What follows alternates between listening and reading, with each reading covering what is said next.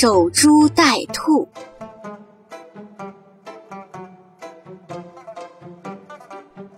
古时候有个种田人，一天他在田里干活，忽然看见一只野兔从树林里仓皇窜出来，一头撞在田边的树桩上，折断了脖子，死了。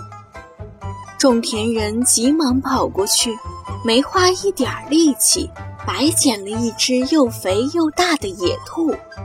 他乐滋滋地走回家去，心里想：要是每天能捡到一只野兔，那该多好啊！